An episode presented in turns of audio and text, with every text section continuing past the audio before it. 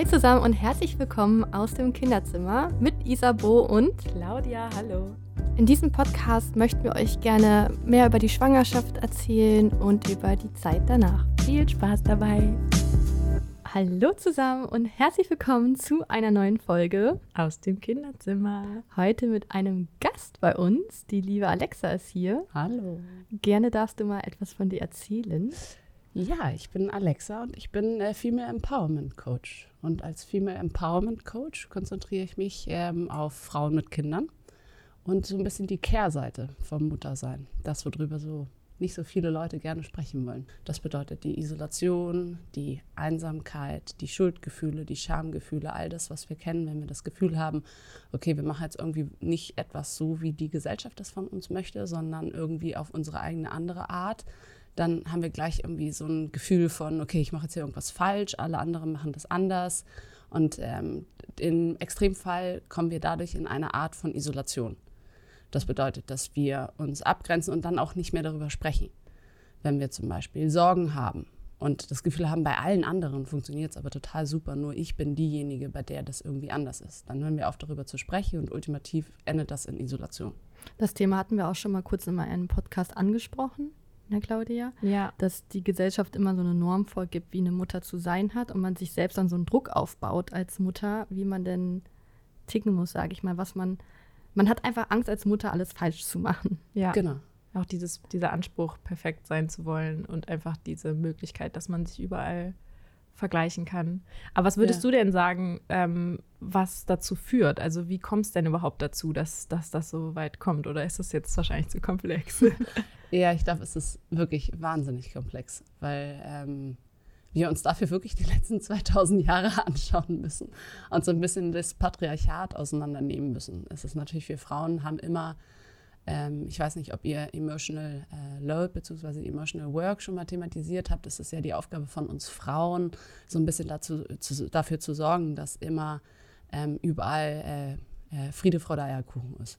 Das bedeutet, wir balancieren alle Emotionen um uns herum und in dieser ganzen Rolle, dass wir also gesellschaftlich immer dafür gesorgt haben, dass alles fein und schick und ordentlich ist, ähm, sind wir in eine Situation reingeraten, in der wir ähm, diese Normen uns jetzt so angenommen haben, dass in dem Moment, wo wir Mütter geworden sind, wir in eine in diese Rollenverteilung wieder so wahnsinnig reinschlüpfen.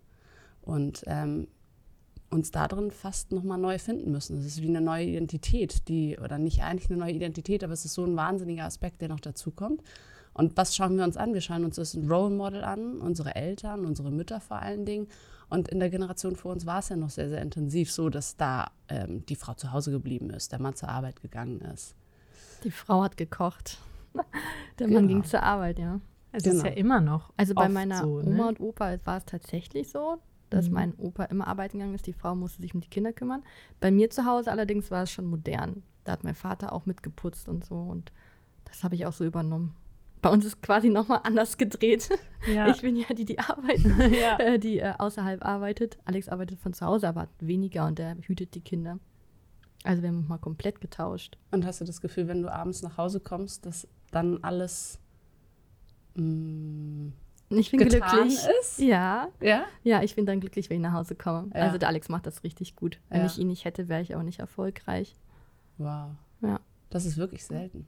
Ja? Das ist was ja, ganz, ja. Wenn das, das die wirklich. Expertin sagt, dann. Mhm. Ja. Also ich kenne das auch nicht. Auch nicht aus meinem Umfeld und so. So gar nicht. Die Rollenverteilung? Ja, doch, das stimmt nicht ganz. Also ähm, bei meiner Schwester ist das auch so, dass, der, dass die jetzt auch entschieden haben, einfach weil mein Schwager unglaublich unglücklich war in seinem Beruf und meine Schwester Ärztin ist und halt ja sowieso quasi mehr verdient hat. Also das ist natürlich was Pragmatisches, ne? Also es ist jetzt nicht so eine idealistische Entscheidung, sondern okay, du hast ja. einfach mehr verdient. So. Ja. Ähm, und er war einfach sauunglücklich. Also er fand auch den Job richtig doof und hatte auch Rückenschmerzen bekommen und so, also mhm. quasi schon so psychosomatische ja. Anzeichen gehabt. Ähm, und dann haben die jetzt entschieden, äh, dass sie quasi arbeitet Vollzeit und er jetzt ähm, quasi komplett zu Hause bleibt. Der hat nur so einen Minijob jetzt, so ein bisschen nebenbei, macht er noch was für Ist auch wichtig. Ja. Also Alex würde die Decke auf den Kopf fallen, wenn er nichts machen würde, wenn er nur Kinderhüten machen, äh, ja. Kinder hüten würde und nur zu Hause sein. Also er ja. muss auch raus. Deswegen ist er ja auch Kameramann. Ähm, was mich dabei immer interessieren würde, glaubst du, ähm, wenn es jetzt alles andersrum wäre, Ja. glaubst du, dass dann Alex die Frage stellen würde oder sich überlegen würde, oh Mann, dieser Budi muss aber auch mal beim ganzen Kinderhüten, die muss jetzt auch mal raus. Das Gute ist, dass äh, wir schon mal das andere hatten. Also als ich mit YouTube angefangen habe und in der Ausbildung war zur Krankenschwester, hat ja Alex verdient Ja, und hat das Geld nach Hause gebracht. ja, Da war ich die erste Zeit mit der, mit der kleinen Leona damals zu Hause und habe nicht gearbeitet. Und deswegen kennen wir das auch schon, wie es ist, wenn der Mann das Geld nach Hause bringt und die Frau bleibt zu Hause. Ich habe dann Kinder behütet und zu Hause aufgeräumt und geputzt und so. Deswegen ähm, ist das für mich auch kein Problem. Bei uns war es wirklich dieses pragmatische, ähm, wer das meiste Geld verdient, der geht dann macht das halt Vollzeit. ja, So, so haben wir es geregelt. Und der Alex, muss man auch sagen, der hat das einfach jetzt über die Jahre sich angelernt, ja. wie, wie das alles abläuft. Das war nicht einfach für ihn, so in die Rolle zu schlüpfen, Das aber der macht das richtig vorstellen. gut. Ja, ja. Ja. Bin ganz stolz auf ihn. Ja, Ja, kannst du dann wirklich. auch wirklich sein. Wirklich. Nein, ich habe selber auch zu Hause einen äh, furchtbar emanzipierten Mann, aber trotzdem ist es. Ähm, Furchtbar emanzipiert. Ein furchtbar emanzipierter Mann. aber äh, trotzdem ist es da, da ähm, stößt man an Grenzen. Und dann ist natürlich Mhm. in einer Partnerschaft unglaublich wichtig, wahnsinnig zu kommunizieren. Also ich wirklich, was wir machen, wir setzen uns jeden Sonntag zusammen und sprechen die nächste Woche durch. Ja. Es sind ganz klar, wir sind beide selbstständig. Das bedeutet, wir können ähm, ganz gut hin und her schieben, aber dass wir ganz genau wissen, okay, wann stehen welche Termine an, was sind die Erwartungen für die kommende Woche, wo sind wichtige Termine, auch Druckmache, dass wir einfach wissen, okay, der andere, die andere hat jetzt furchtbar Druck die nächste Woche. Dann kann man auch mal besser verzeihen, wenn da irgendwie. Wir haben auch Ähm. einen gemeinsamen Kalender, wo alle Termine eingetragen werden. Hat man mal eine gute Übersicht, dass man sich abstimmen kann. Ja, Ich merke das ja auch, wenn ich ähm, YouTube-Videos hochlade und aus meinem Familienalltag filme, wie viele dann einfach, wie viele Frauen schreiben, boah, ich hätte auch gerne so einen Mann, wo ich mir denke, oh, okay, dann läuft ja schon mal irgendwas falsch, wenn du schon Ja. sowas schreibst. ja, Oder ähm, ähm, ich verstehe nicht, wie das Alex freiwillig macht, auf die Kinder aufzupassen und du gehst arbeiten. Irgendwas stimmt doch nicht bei dir so. Also das ist nicht selten. Mhm. Das kann ich mir auch sehr gut vorstellen. Also ich glaube auch, dass, wie gesagt, also was mein, bei meinem Schwager ist es, glaube ich, auch so, dass er schon manchmal so ein bisschen ja damit in Anführungszeichen zu kämpfen hat, dass er halt jetzt Ja, ja diese entmannte Rolle genau, die Männlichkeit also dieses, verloren an Okay, man Ja. ist jetzt plötzlich kein Mann mehr, was man immer denkt, dass er völlig Banane ist Ja. irgendwie. Ja. Aber es ist ja, gibt ja eigentlich fast gefühlt für mich nichts Männlicheres, als quasi zu sagen, so, hey, äh, Mein ich- Mann stärkt mir den Rücken. Genau, also auch, an, also was heißt männlich, auch das ist ja auch völlig okay, wenn es andersrum ist, aber es ist irgendwie, ähm, dass man eben nicht das alles immer so als selbstverständlich sieht, so dass das ja klar ist und logisch, dass die Frau das und das macht und der Mann das und das macht. Ich finde es ja auch völlig okay, wenn beide super happy damit sind. ja, Also wenn man sagt, okay, ich als Frau, ich bin einfach so eine Übermama, ich will das unbedingt, ne? Also ich will zu Hause sein ähm, und ich möchte das total gerne machen und der Mann sagt, okay, ich, ich nicht, ich möchte es nicht, ich möchte gerne arbeiten und das für beide völlig in Ordnung ist, aber manchmal habe ich das Gefühl, es ist ja auch schwierig herauszufinden, was man wirklich will und was einem so von außen genau. also das finde ich total Ja. schwer, auch für mich manchmal herauszufinden, was kommt denn jetzt von außen Mhm. und was will ich wirklich. Ja, Und manchmal hilft mir das jetzt mittlerweile so, wenn ich jetzt Emily sehe, da ist natürlich auch schwierig, weil ich kann natürlich jetzt nicht von mir auf Emily schließen irgendwie, weil wir sind ja trotzdem zwei verschiedene Individuen. Aber sie hat halt dieses Fürsorgliche schon von Anfang an gehabt, also so quasi schon so als Baby, dass sie Mhm. einfach, dass man gemerkt hat, sie ist voll in Interaktion und die kümmert sich halt unglaublich gerne. Und ich habe das Gefühl, das habe ich ihr jetzt nicht vermittelt. Klar, ich habe auch eine Vorbildfunktion und so, aber ich habe jetzt, also ich bin jetzt nicht zu Hause im übertriebenen Kümmermodus, würde ich sagen und so. Aber ich kann es halt nicht sagen. Ich weiß es nicht, was davon jetzt quasi genetisch ist und in ihr drin und sie wirklich intrinsisch möchte ja. und was quasi etwas ist, was ja sie sich abgeguckt hat irgendwo oder keine Ahnung was. Und das macht mich manchmal so wahnsinnig, weil ich denke so, ah, ich will jetzt wissen, was ich wirklich will. Also ist jetzt das das oder das das? Ich glaube, das Ganze startet wirklich, wenn ich euch beide jetzt fragen würde, Isabeau, Ja, was sind deine Bedürfnisse? glücklich zu sein. Das ist eigentlich das Einfachste. Dass ich zufrieden bin mit meinem, mit meinem Leben. Nach welchen Werten richtest du dein Leben Dass aus? meine Familie gesund ist, dass wir keine Geldsorgen haben, weil das gibt immer Stress. Und was noch? Gesundheit. Also, ich habe gar nicht so viele Ansprüche an mein Leben. Ich möchte einfach, dass meine Familie glücklich ist.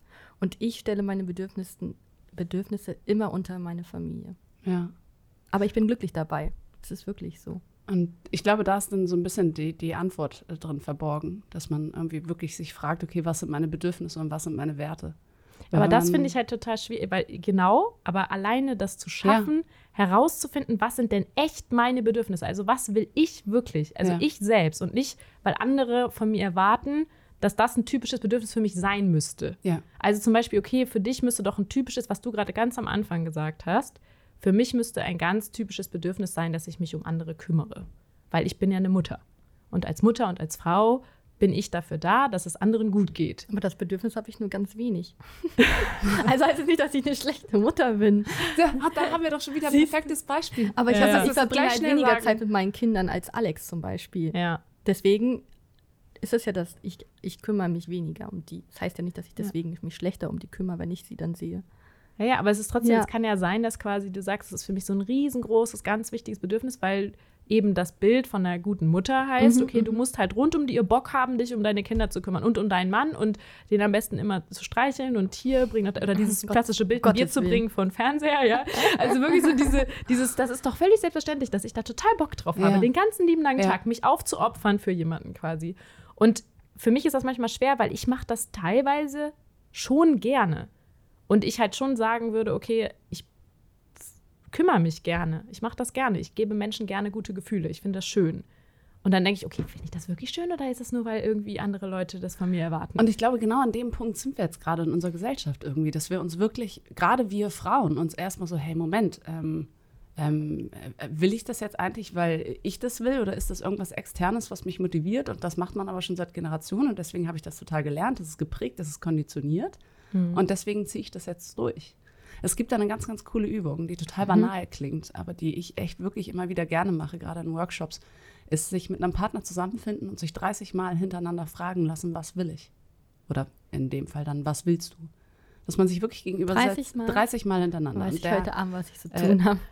und ähm, es ist wirklich der, der Partner, der fragt, sagt nichts dazu. Es ist immer nur wieder die Frage, was willst du? Was willst du wirklich? Ohne Austausch. Was willst du?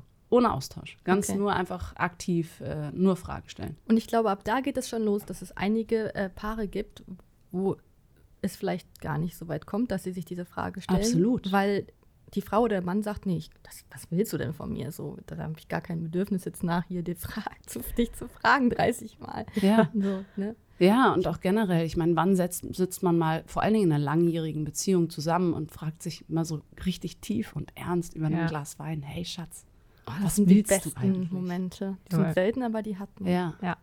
Ich finde auch solche tiefsinnigen Gespräche total gut und wichtig. Ja. Weil es ja auch hilft einem, dass man sich auch nochmal selbst reflektiert. Und ja, man erfährt halt trotzdem immer irgendwas Neues. Ja. Und vor allen Dingen, weil man ja auch, also wir sind ja keine steten Wesen. Also wir verändern uns ja auch. Und wir gehen aber manchmal davon aus, okay, ich kenne meinen Partner jetzt zehn Jahre meinetwegen da wird sich ja nichts geändert haben. Der ist immer noch wie am Anfang. Und kann ja sogar sein, dass wir noch nie darüber gesprochen haben in zehn Jahren. Ja. Und selbst wenn wir am Anfang darüber gesprochen hätten, hätte es ja auch sein können, dass sich in der Zeit was verändert. Mein Bedürfnisse verändern sich auch je nachdem, Klar. wie gerade die Befriedigung von Bedürfnissen ist. Das also, hast du schön gesagt, ja. Das ist genau das, dass wir, ja. wir allen sind Veränderungen unterlegen. Jetzt mal eine Frage an dich. Ja. Welche Frauen sind denn am häufigsten davon betroffen? Kann man da irgendwie schon so ein paar Fakten nennen? Ähm, wo die Frauen in so eine Abwärtsspirale, sage ich mal, reinkommen, bis zur Isolation? Ich glaube nicht pauschal. Mhm. Was ich jetzt merke, aber das hat natürlich auch was mit meiner Ansprache zu tun, mhm. ähm, dass ich arbeite vorwiegend mit Frauen zusammen, die ähm, sehr bedacht sind, was ihre Selbstentfaltung und Selbstverwirklichung äh, angeht. Also in okay. vielen Fällen sind das Frauen, die schon auch den einen oder anderen Schritt getan haben in ihrer Karriere und dann sich irgendwann aktiv die Frage stellen, okay, möchte ich jetzt ein Kind oder möchte ich nicht. Und das hattest du ja auch. Vielleicht kannst genau. du das einmal ganz kurz erzählen, genau. das fand ich ja so spannend, wieso ja. du das alles jetzt hier machst. Ja, ich war 15 Jahre lang im Brand Marketing ähm, aktiv und unterwegs und äh, bin da auch ziemlich selbstbestimmt die Karriereleiter hochgeklettert und habe dann zuletzt ein Erlebnis gehabt, was dann nicht so ganz erfreulich war und so ein bisschen auch widerspiegelt, was vielen selbstbestimmten und karrierebewussten Frauen passiert. Und zwar, dass mir vor der Elternzeit eine Beförderung äh, versprochen wurde und mir die nach meiner Rückkehr nicht mehr gegeben wurde. Und genauso, dass mir dann gesagt wurde, ja, das wäre jetzt ein bisschen unangenehm, aber ich sei leider im System untergegangen, weil das System des Konstrukt Teilzeit nicht ähm, bearbeiten kann. Und dementsprechend wurde meine Rückkehr vergessen und dadurch konnte mir keine Aufgabe in meinem Kernkompetenzbereich angeboten werden. Ähm, genau, so ist, das ist so beruflich ähm, äh, passiert. Und dann war es, dass ich, ähm, als ich Mutter geworden bin, also ich bin ganz offen mit euch allen, äh, dass ich ähm, war, glaube ich, so fünf Monate schwanger oder sowas. Da saß ich verheult auf meiner Couch und ich wollte, ich wollte ein, äh, ein Babychen haben. Ich saß verheult auf der Couch und habe gegoogelt, Hilfe, ich bin schwanger, ich will mein Leben zurück. Und das hatte gar nichts eigentlich mit Schwangerschaftsabbruch oder überhaupt nichts zu tun, sondern wirklich einfach, ich habe nach einem Impuls gesucht, dass es okay, ich, alle anderen sind doch so tot happy in der Schwangerschaft und alle anderen sind doch so erfüllt und ich darf mich überhaupt gar nicht beschweren. Die Schwangerschaft ist toll und mir ist nur am Anfang ein ganz bisschen schlecht gewesen und sonst war alles fantastisch. Und jetzt sitze ich da und bin am Boden zerstört. Und ähm, das eben zum Thema Isolation. Ich habe auch nicht gedacht, dass es einer anderen Frau vielleicht so gehen könnte wie mir. Das Kind war geplant? Das Kind war geplant, genau. Okay, weil bei mir war das erste Kind ungeplant und ich hatte auch diese Ängste und hatte einfach Angst vor, vor der Veränderung und wusste nicht, was, was auf mich zukommt. Und ich war auch noch jung, ich war 19. Aber wenn man, ich wusste jetzt auch nicht, dass man solche Gefühle als Mutter haben kann, wenn man das Kind sogar geplant hat. Wenn man, genau. So, also Wunschkind darf man ja nicht sagen, aber wenn man sich da schon bewusst für entschieden hat. Genau, und das war genau die Situation. Und auch dann war die Geburt und die Geburt war traumhaft, ein spirituelles Erlebnis, wirklich. Es war fantastisch. Und ähm, dann kennen wir alle dieses, ja, und wenn das Baby erstmal auf deiner Brust liegt, wenn du es das erste Mal auf dem Arm hast, dann rückt alles in den Hintergrund und ein Feuerwerk an Gefühlen. Und ich saß da und fand das toll und sehr berührend. Aber diese Gefühle, ganz ehrlich, die sind gewachsen und sie wachsen nach wie vor und sie sind wunderbar. Aber in dem Moment, und da habe ich, dann war der nächste Moment, wo ich mir gedacht habe, Mann, irgendwas ist doch verkehrt mit mir. Und so geht es eben sehr, sehr vielen Frauen, aber wir sprechen nicht wirklich drüber. Genauso auch Thema Fehlgeburt. Wir sprechen nicht drüber. Und wenn dann jemand im Freundeskreis eine Fehlgeburt hat und am Boden zerstört ist, dann sagen wir plötzlich alle, ja, also wenn ich ehrlich bin, bei mir war es auch so. Ja, ich habe das auch schon so oft. Ne? Also wenn man dann einmal diese Grenze überschritten hat, darüber zu sprechen, oder weil irgendjemand sich geöffnet hat, dann kommt so einer nach dem nächsten. Dann dachte ich auch so, was? Und dann wurde mir erstmal klar, wie häufig das eigentlich genau. ist. Ja. Genau, und genauso ist es mit, mit, all den, mit all den Emotionen, die wir dann in uns tragen. Naja, um auf die Frage zurückzukommen, long story short. Ähm, genau, und deswegen, weil ich plötzlich festgestellt habe, und äh, noch eine Sache dazu, ich bin unglaublich gerutscht in die alte Rollenverteilung. Ich bin groß geworden, äh, meine Eltern haben sich scheiden lassen, mein Vater lebt in Namibia, meine Mutter ist zurück nach Deutschland gegangen mit vier kleinen Kindern. Das bedeutet, ich habe diese äh, Frauenpower echt, äh, damit bin ich groß geworden, dass meine Mutter wirklich, ich meine, vier kleine Kinder, wir waren ein bis fünf Jahre alt. Also der, das war Wahnsinn. Und das habe ich mir angeschaut, aber es war natürlich auch eine, eine psychische Belastung für meine Mutter, die ich natürlich als Kind gar nicht gesehen habe. Ich habe nur gesehen, okay, Mutter sein bedeutet sich komplett aufopfern. Also bin ich in diese Rolle, Rolle geschlüpft und habe monatelang nicht gespürt, dass mir der Boden unter den Füßen wegsackt. Und jetzt wieder dann final auf deine Frage zurückzukommen, äh, zu kommen, ist, dass ich dabei eben festgestellt habe, dass unsere Gesellschaft über so viele Aspekte vom Muttersein einfach überhaupt nicht spricht. Überhaupt nicht das thematisiert oder vielleicht nur irgendwie so ganz am Rande und dann in irgendwelchen Nischmedien, dass man mal davon liest. Wobei man natürlich aktuell sagen muss, dass jetzt mit dem ganzen Thema Mental Load und Emotional Work, dass das ein bisschen, bisschen mehr in die Medien rückt und was auch wichtig ist. Dementsprechend habe ich mir dem Thema angenommen. Und jetzt kommt der Frosch. ja, genau. Einmal eine Runde Tee. Ich hätte noch eine Frage. Du hast das Kind ja nicht alleine bekommen. Du hast ja sicherlich einen Partner an deiner Seite. Ja. Hat der das irgendwie gemerkt, dass du dich verändert hast? Oder hast du dir Hilfe gesucht? Habt ihr gesprochen? Weil ich meine, man ist ja nicht alleine ja. mit dem Problem. Ich meine, ein Kind zu bekommen, ist für den Mann ja auch nochmal eine ganz neue Situation. Ja, ja. Ähm, das ist eine sehr, sehr gute Frage. Er hat mit Sicherheit gemerkt, dass ich ähm, immer im, mehr in mich hineingezogen war, dass ich mich zurückgezogen habe. Aber ich glaube, er konnte genauso wenig wie ich ja den Finger tatsächlich drauflegen und sagen, okay, das liegt da und da dran. Und unsere Situation war zu dem Zeitpunkt auch ein bisschen wild, weil wir ein bisschen äh, Nomaden waren und kein Zuhause hatten und unsere ganzen Sachen waren eingelagert irgendwo und wir sind die ganze Zeit nur im Auto unterwegs gewesen, Couchsurfing und ähm, Roadtrips etc. Deswegen, diese ganze Situation war so herausfordernd, dass es vielleicht auch gar nicht da der Moment war, um irgendwie mal innezuhalten und zu fragen, so, hey, was passiert hier eigentlich gerade? Und ich muss ganz ehrlich sagen, da habe ich dann, bin ich auch in Rollen geschlüpft wieder, dass ich mir gedacht habe, ähm, ich bin, ich bin in irgendeiner Art und Weise das Opfer. Ich muss jetzt gesehen werden und ich, ich tue doch hier alles und ich arbeite so hart. Und ja, es ist nur, dass ich dann nur, dass ich den Haushalt schmeiße, mich um das Kind kümmere und mich um den Hund kümmere und alles. Aber irgendwann wird es doch sicher gesehen.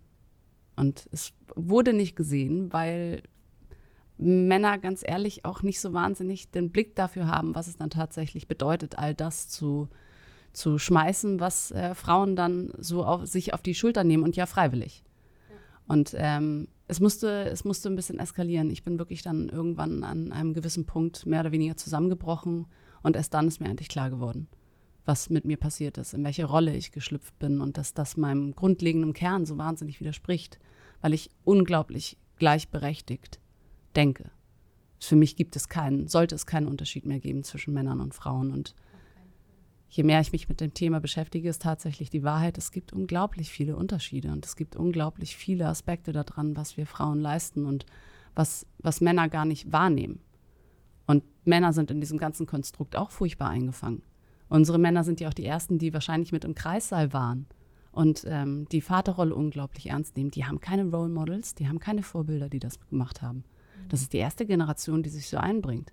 Die erste Generation, von denen wir plötzlich verlangen, jetzt öffne dich doch emotional mal. Die total zerrissen sind zwischen der Idee, ich muss hier für meine Familie sorgen, aber gleichzeitig will ich ein Vater sein. Also dementsprechend ist es, für mich ist es zusammengefasst ein feministisches Thema. Und dann Feminismus nicht im Sinne von, von äh, Frauen an die Macht, sondern wirklich Feminismus im Sinne von, wir sollten alle gleichberechtigt sein. Wir sollten die Möglichkeit haben, für uns zu entscheiden, ich möchte zu Hause bleiben, ich möchte für meine Kinder da sein und ich möchte das für den Rest meines Lebens machen. Oder sollten die Möglichkeit haben, ein Konstrukt zu finden, wo einer, äh, wo, wo einer Vollzeit arbeiten geht und der andere Teilzeit oder wo beide sich 50-50 teilen. Ich frage mich immer, was, was sich quasi verändert hat, weil früher waren diese Rollenverteilungen ja so und gefühlt war keiner damit unglücklich. Also das ist ja das, was man irgendwie heute so mitkriegt, dass irgendwie so, ja, es war halt so. Und irgendwie so dieses Unglücklichsein, was man jetzt heute darüber hat, über diese fehlende Gleichberechtigung, war, ich frage mich manchmal, war, waren die Leute unglücklich und man hat nur nicht drüber gesprochen? Also, dass man es quasi nicht sieht oder war man einfach nicht, nicht so unglücklich, weil man gar nicht wusste, dass es die Option gibt? Also quasi, dass man eben gar nicht diese Wahlfreiheit hatte ähm, und dann sich einfach ja dem angenommen hat. So, okay, dann ist es halt so und dann bin ich jetzt einfach damit zufrieden. Und dass man, was ist quasi der Unterschied zu heute? Ist es heute so, weil man einfach sieht, okay, ich habe potenziell die Möglichkeit und ich kann sie nicht ergreifen? Also quasi, dass man gefangen ist, indem ist es irgendwie anscheinend nicht gleichberechtigt. Was ist, was ist da passiert? Das finde ich so total schwierig zu erfassen. Ich glaube, dass wir die erste Generation sind, die überhaupt die Möglichkeit hat, sich damit tatsächlich zu befassen. Weil wir, wir in einem so unglaublichen Wohlstand leben, in einer unglaublich stabilen Gesellschaft, dass wir jetzt, im Grunde, wenn wir uns die letzten Generationen anschauen, da war die Generation direkt nach dem Krieg. Da war natürlich was ganz anderes Thema als jetzt irgendwie Selbstoptimierung im Sinne von Persönlichkeitsentwicklung. Dann war die Generation danach, die aufgezogen wurde von einer traumatisierten Generation. Die haben das natürlich eins zu eins mitbekommen. Dann die Kinder danach und jetzt können wir das so weitermachen. Wir sind langsam an einem Punkt in der Generationenabfolge, dass wir dieses Trauma so ein bisschen hinter uns gelassen haben, dass wir uns tatsächlich die Frage stellen können, was ist das für ein Luxus? Die Frage stellen zu können, was will ich eigentlich? Was sind denn meine Bedürfnisse? Es geht gar nicht mehr ums pure Überleben, was es ja erstmal Kernbedürfnis ist, sondern so richtig spirituell betrachtet, was möchte ich denn? Also glaubst du, es liegt vielleicht ein bisschen daran, dass früher halt dieses Sicherheitsbedürfnis versucht wurde zu befriedigen und mehr so darauf der Fokus lag, so okay, ich brauche irgendwie Sicherheit und jetzt ist quasi dieses Sicherheitsbedürfnis eigentlich ja quasi voll. Also wie wenn ich mir das wie so eine Batterie ist vorstelle. Keine ne? Gefahr ne? mehr da. Also es ist quasi ja. so, Sicherheit ist eigentlich etwas, was wir alle schon spüren oder meistens spüren. Es ist ja auch so, wenn man dann plötzlich wieder existenzielle Sachen hat, dann ist einem das mit dieser Selbstverwirklichung ja plötzlich wieder egal. Ne? Äh, dass man quasi irgendwie so dieses Sicherheitsbedürfnis jetzt voll hat und man sagt, okay, jetzt lege ich meinen Fokus auf andere Bedürfnisse, die anscheinend nicht gestillt sind. Ja, und ich glaube, dass viel Struktur benötigt äh, wurde. Es wurde einfach ganz klare Rollenverteilung. Die, die, die Menschen haben es gebraucht, einer Struktur folgen zu können. Genau, weil es ja auch Sicherheit gibt. Ne? Genau. Ja. Es gibt Sicherheit in einer, in einer Wirtschaft, in einer, in einer Nation, die zu dem Zeitpunkt total ähm, äh, ja, durchgeschüttelt, durchrüttelt war, Mhm. praktisch. Ja, ich finde das echt spannend. Also gerade dieses Thema Bedürfnisse und wie das überhaupt so zustande kommt und Selbstverwirklichung. Und was ist, also wenn du jetzt sagst, okay, da war ähm, Gleichberechtigung war etwas, was, was dir ein starkes Bedürfnis war und du hast aber trotzdem ja dich quasi so In deine Rolle dann. in deine eingeführt. Rolle eingeführt. Also Ja. was, wie hast du dann, also wie ist das dazu gekommen und wie ist es ausgegangen? Ja, genau. Ähm, wie gesagt, dann war irgendwann der Punkt, wo ich wirklich, ich konnte wirklich nicht mehr. Also und dann muss ich wirklich sagen, in dem Moment, wo mein Freund verstanden hat, wo Manu verstanden hat, äh, was los ist, war er sofort da. Er hat mit meiner Mutter ein unglaubliches äh, Netz gebildet, dass ich äh, wirklich, ich bin, ich bin ganz unglaublich stolz drauf, ich zehre jetzt noch davon. Ich bin zwei Wochen alleine nach Bali geflogen zu meiner besten Freundin, um äh, einfach mal rauszukommen und auch mich auf mein Business mal konzentrieren zu können. Und ähm, dementsprechend, das war der erste Schritt, dass mir dann Freiräume eingeräumt wurden und wir dann ganz klare Absprachen ge gefasst haben, dass ich ganz offen wurde, okay, und Schwäche gezeigt habe. Das ist ja auch ein Thema, was wir Frauen Schwäche zeigen, ist, ähm, wir sind doch emanzipierte, starke Frauen. Dann aber manchmal, manchmal braucht auch das Konstrukt Beziehung, dass einer eben schwach wird und ganz verletzlich wird und ganz, ganz ehrlich sagt, okay, ich kann jetzt nicht mehr, ich brauche jetzt deine starke Schulter. Oder auch andersrum, dass der Mann sagt, hey, ich fühle mich so zerrissen, du musst mich jetzt bitte kurz festhalten, ich weiß nicht mehr, wo ich anfange und wo ich aufhöre. Und ähm, das hat uns unglaublich geholfen, dass ich einfach wirklich meine, mich dargelegt habe, meine, meine Schwäche gezeigt habe. Und ähm, das war für uns praktisch wie ein Neuanfang. Und dann haben wir alles wirklich durchgesprochen, wie es laufen soll und wie wir uns das vorstellen. Und das hat nicht unmittelbar funktioniert, denn wir hatten noch keinen Kindergartenplatz für unsere kleine Tochter. Und aber in dem Moment, äh, wo dann der Kindergartenplatz dann gesichert war, ist es wirklich ähm, alles zurückzuführen auf blanke Kommunikation, ohne Angst vor. Und dann hattet ihr auch eine Wohnung dann, weil du meintest, davor seid ihr dann nur quasi rumgereist. Genau, ja. Also ist der Faktor auch wahrscheinlich das Umfeld, ne? Ja, Spielt auch mit ein. ja, absolut. Das Umfeld ist ein großes Thema. Mhm. Und was, also was hat sich ganz konkret, also worüber habt ihr ganz konkret gesprochen? Weil ich finde, das klingt immer so Ja. abstrakt, so ja, okay, Ja. dann hat sich das irgendwie so, dann hat sich das verändert und irgendwie, aber was, was habt ihr denn jetzt wirklich, also worüber habt ihr gesprochen? Was habt ihr verändert? Was habt Ja. ihr gemacht? Ähm, für uns war wirklich ein Gamechanger, ähm, uns, und das ist jetzt keine Werbung, eine HelloFresh-Box zu bestellen, weil damit einfach ein Hire ging, dass ich nicht mehr darüber nachdenken muss, okay, was wird jetzt gekocht. Findest du das auch so unglaublich stressig? Ich finde das unglaublich stressig. Ich finde das richtig stressig. Das macht mich, das beschäftigt mich jeden Tag. Das ist so super dumm. Ja. Aber ich denke wirklich jeden Tag so, oh Mann, was Ja. gibt's denn heute zu essen? Und dann irgendwie so, wir hatten das auch. Wir hatten das ganze erste Jahr diese Hello und auch ohne Ja. Werbung, diese Hello Fresh Box. Das Problem war, irgendwann hat mich das gestresst, dass ich das immer kochen musste. ja. Also dann habe ich mich in so eine neue Stressspirale gebracht, dass ich dachte, oh Gott, das darf ja jetzt nicht verkommen. Ja. Jetzt haben wir dieses Essen Ja. und oder ich habe ich wollte das gar nicht dieses Gericht und hatte an dem Tag gar keinen Bock darauf und dachte, ich muss es aber jetzt kochen, weil es wird schlecht und so. ja. Okay, aber andere Geschichte. Ja, ist witzig, ne? Wir, irgendwelche. Druckmacher suchen wir uns da ja, ja, immer. man findet doch was Neues. Ganz Kein genau. Problem. Genau, das war für uns äh, ein absoluter Gamechanger, weil ich eben nicht mehr darüber nachdenken musste, okay, was kochen wir jetzt und äh, habe ich alle Gewürze und ähm, das, das war für mich wirklich ein, ähm, eine große Veränderung. Und äh, dann haben wir eine andere äh, tolle, tolle Lösung gefunden und zwar gibt es eine App, über die man, ähm, die man teilen kann, in der man dann gemeinsam eintragen kann, was es für To-Dos gibt.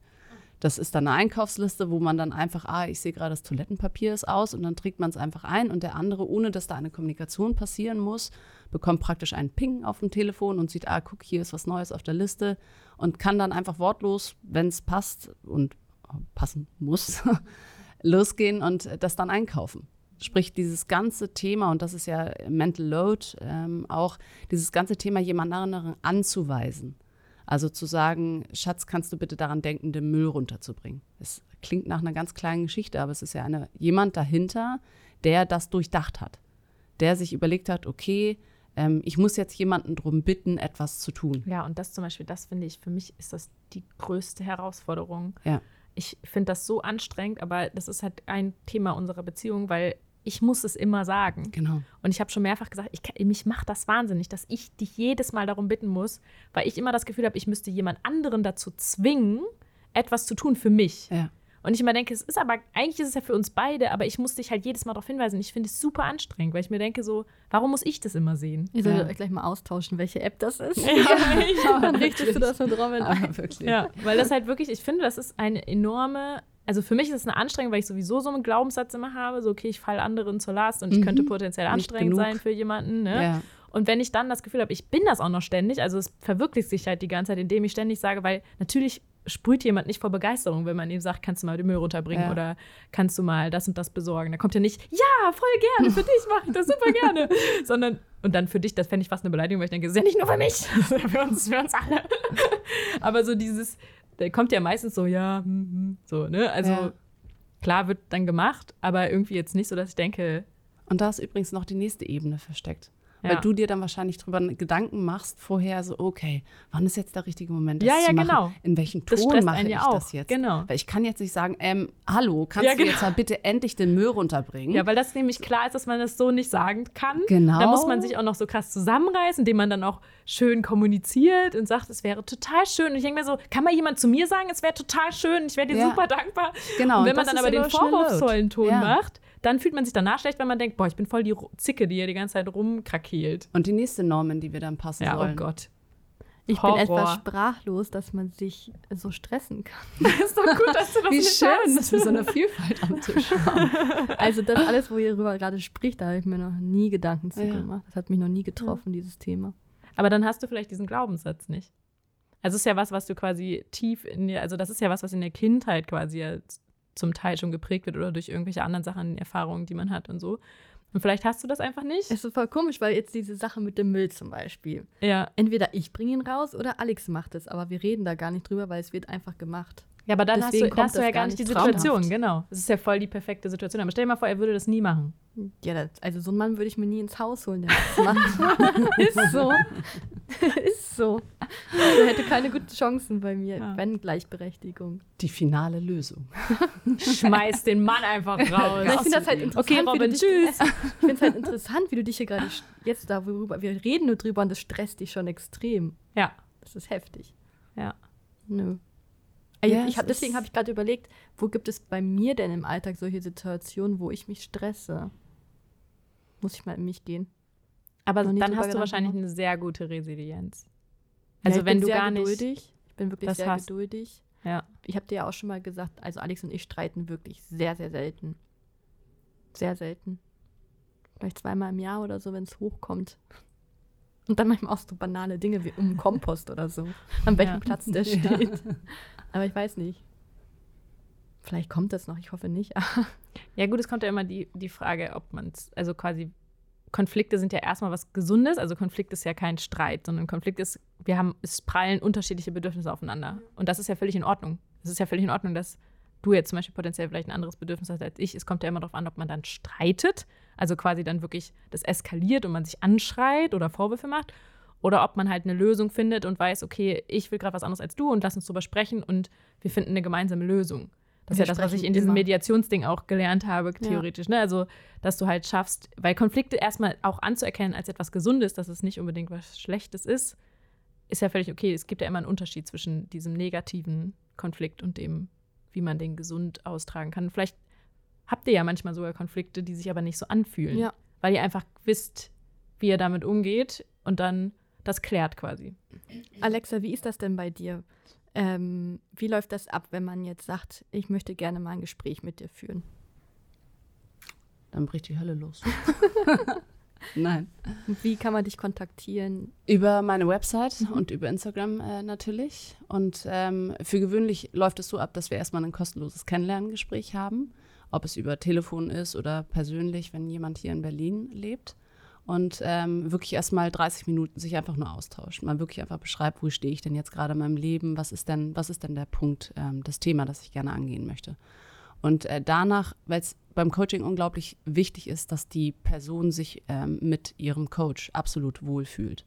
Dass da keine Stimmung ist von wegen, oh, jetzt habe ich aber das Gefühl, ich muss hier total leisten, weil ein Coach fragt natürlich wahnsinnig viele Fragen. Das ist ja das, was ein Coach am Ende tut. Er berät ja nicht und sagt dir, das ist jetzt die Lösung, sondern er hilft oder sie hilft dir in diesem Fall, einfach nur selber auf die Lösung zu kommen. Das bedeutet, wenn du einen Leistungsdruck empfindest, wenn dir jemand eine Frage stellt, so ein bisschen wie in der Schule, das kennen wir vielleicht auch alle noch, dann ähm, ist es nicht der richtige Coach. Das bedeutet, nach diesen 30 Minuten entscheidet dann der Coachee, ob der Coach ähm, die richtige Wahl ist. Und dann ist es je nach Thema, ist so ein Coaching-Prozess, so zwei bis acht, vielleicht zehn Coachings. Es ist also sehr ähm, intensiv und auch wenig zeitaufwendig, ähm, weil nicht wahnsinnig, da wird nicht in der Vergangenheit gegraben. Ein Coaching ist immer auf die Zukunft ausgerichtet. Das soll ja besser werden. Ne? Ganz genau. Eine Strategie zu entwickeln oder erstmal ein Ziel zu formulieren. Das ist das, wie ich es stattdessen gerne hätte oder das ist das, was ich erreichen möchte. Und dann arbeitet der Coach eben mit dir zusammen ähm, an der Lösung. Wenn man jetzt zurückgeht, dann ist es ja eher schon die Psychologie, oder? Genau, genau. Dann Wenn man so Altes Therapie. aufarbeitet. Genau. Ja, also es gibt ja auch Verhaltenstherapie, mhm. die ist auch sehr auf die Zukunft ausgerichtet. Also es hat ja auch was Psychologisches. Ein Coach ist ja eigentlich ja. im Endeffekt auch eine Art von Therapeuten und das halt, die Frage ist halt eher des, des Krankheitsgrades, den man hat. Ne? Man würde ja, wenn man wirklich eher schon richtig krank ist, würde man vielleicht schon mal eher zum Therapeuten gehen. Und wenn man aber merkt, okay, ich komme hier gerade irgendwie nicht mehr ja, zurecht, dann ist es wahrscheinlich eher der Coach, den man dann wählen würde. Oder wo würdest genau. du da den Unterschied ziehen? Genau, nee, das ist, das ist super beschrieben. Es ist ein Coach, beschäftigt sich überhaupt gar nicht mit ähm, Diagnosen, mit ja. Krankheiten. Denn äh, ein, ein Coach ist wirklich in dem Moment, wo du stabil bist in deinem Leben, aber du siehst, okay, hier wackelt es was. Hier, ich fühle mich isoliert, ich fühle mich, als wäre ich alleine, ich fühle mich unter Druck gesetzt, diese ganzen Erwartungen von außen und meine eigenen Erwartungen. Ich habe das Gefühl, ich platze, ich implodiere. Ähm, das ist, wo ein Coach rankommt. Wenn dann aber etwas anderes, ich, ich äh, zweifle an meinen Gefühlen zu meinem Kind und ich komme mit meiner ganzen Rolle nicht klar und so ein typisch Baby Blues Wochenbett-Depression, das ist dann eher ein Thema für einen, für einen Therapeut, für einen Psychologen. Hattest du das denn auch schon mal, dass jemand bei dir im Coaching war und du festgestellt hast, okay, da, das reicht ja. hier nicht, sondern ja. ja. Ja, hatte ich auch schon die Situation. Und dann, das ist für gewöhnlich das, was auch in einem Vorgespräch stattfindet, wo der Coach dann wirklich abtastet, ist der andere coachable. Wo dann wirklich eine, wo man dann reingeht und dann auch wirklich sagt so, hey, hör zu, ich habe den Eindruck, es wäre für dich hilfreicher, wenn du dich erstmal mit jemandem anderem unterhältst, um da ganz stabil zu werden. Denn was fürs Coaching wichtig ist, dass du auf beiden Füßen stehst und dass du auch eine Stärke und einen Willen in dir hast für Veränderung. Mhm. Denn nur wo ein, ein ein gewisser ähm, ja, ein Handlungswille ist, wird auch ein Fortschritt sein. Und das ist ja schlussendlich das, was ein Coach mit dir erreicht. Ein Fortschritt. Dass du sagst, okay, das ist mein Ziel und dann, was sind meine Werte, was sind meine Bedürfnisse, welche, welche Ressourcen habe ich, woher komme ich denn, um daraus die Stärke zu schöpfen, um mein Ziel zu erreichen. Mhm. Und was würdest du jemandem empfehlen, der quasi ja sich also struggelt, der kann das vielleicht ja noch gar nicht unterscheiden. Ist das jetzt was für einen Therapeuten oder für einen Coach, wo gehe ich ja. denn dann zuerst hin? Oder was mache ich? Wie finde ich quasi raus, wer für mich die richtige Anlaufstelle ist? Gespräche führen. Wirklich einfach, einfach. Ähm, Bei beiden mal aufschlagen. Ja, einfach mal einen, einen Coach, wo man die, die Ansprache, die Bildsprache, die Tonalität, wo es gefällt, einfach mal anrufen und einfach eine E-Mail schreiben und sagen, hey, ich bin mir nicht sicher, aber können wir uns mal unterhalten, weil ich habe da, ich habe ein Thema, an dem würde ich eigentlich ganz gerne arbeiten. Und der Coach, es ist dann in der Verpflichtung, des Coaches dann wirklich ganz ehrlich zu sagen, okay, du bist bei mir richtig aufgehoben oder ähm, ich kenne da jemanden, der, der würde dir super helfen, der würde super zu dir pass passen. Aber das ist ja gerade das Professionelle, ne? Genau. Nicht alles auf sich nehmen, sondern genau abstecken können. Wie sagt man? Abstecken können, wo, sag ich mal, wie nennt man das? Ist kein Patient bei dir, ne? Ein Klient. Ein Klient. Ja. Wo er hingehört, sage ich ja. ja. Ja, und ähm, das ist vielleicht ein komisches Thema, aber es ist ja auch, also eine Kostenfrage so ein bisschen manchmal, oder? Also ja. ob man sich quasi, klar, das muss man immer im Verhältnis stellen, was ist mir meine eigene mentale Gesundheit wert, ne? Ja. Ähm, aber ein Therapeut zum Beispiel wird ja, je nachdem, wie die Diagnose gestellt wird, von der Krankenkasse übernommen. Ja. Hast du jetzt beim Coach halt nicht, aber wenn du halt gar nicht krank bist, dann kannst du ja nicht zum Therapeuten gehen. Ja. am Ende des Tages willst du ja vielleicht auch verhindern, dass du irgendwann zum Therapeuten musst. Ja. Aber wie ist es denn? Also ist es bezahlbar, also quasi so für jemanden normalen oder glaubst du, dass es halt mm, ich, es, ist, es ist eine Investition. Mhm. Aber ich glaube, man muss es immer so betrachten, dass es eine Investition in mich selber ist. Denn ähm, eine gute Coachingstunde oder das sind ja in den meisten Fällen 90 Minuten, 75 bis 90 Minuten, kostet einen Ticken mehr als so eine richtig gute Massage in einem richtig tollen Hotel. Ja. Und das ist, da wird eben, ähm, das ist auch wichtig, dass es mehr kostet als jetzt die Thai-Massage in der Schönhauser. Das, äh, weil du willst, du, da, du, du machst nicht nur ein bisschen Muskelarbeit, sondern du strengst dich an. Du, du arbeitest richtig an deiner eigenen, an deiner eigenen Haltung, Dingen gegenüber. Und das Gute ist beim Coachen, dass es, wie gesagt, eine Kurzzeitintervention ist. Es ist wirklich, beim, wenn du zu einem Therapeuten gehst, dann kann es auch gut mal sein, dass du da 20 Sitzungen sitzt und immer, immer weiter und tiefer und länger und ähm, weil wir natürlich alle sehr viele Themen in uns tragen.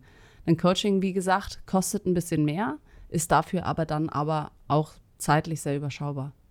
Genau, das ist nämlich, wäre nämlich meine nächste Frage gewesen, weil es ist ja natürlich auch schwer abzusehen, so, okay, wie viel, wie viel Stunden muss ich denn jetzt in mich investieren? Ja. Also sind das jetzt genau 20 mal XYZ, wo ich denke, oh Gott, oder ich merke halt, ich habe nur, nur Geld für fünf Stunden.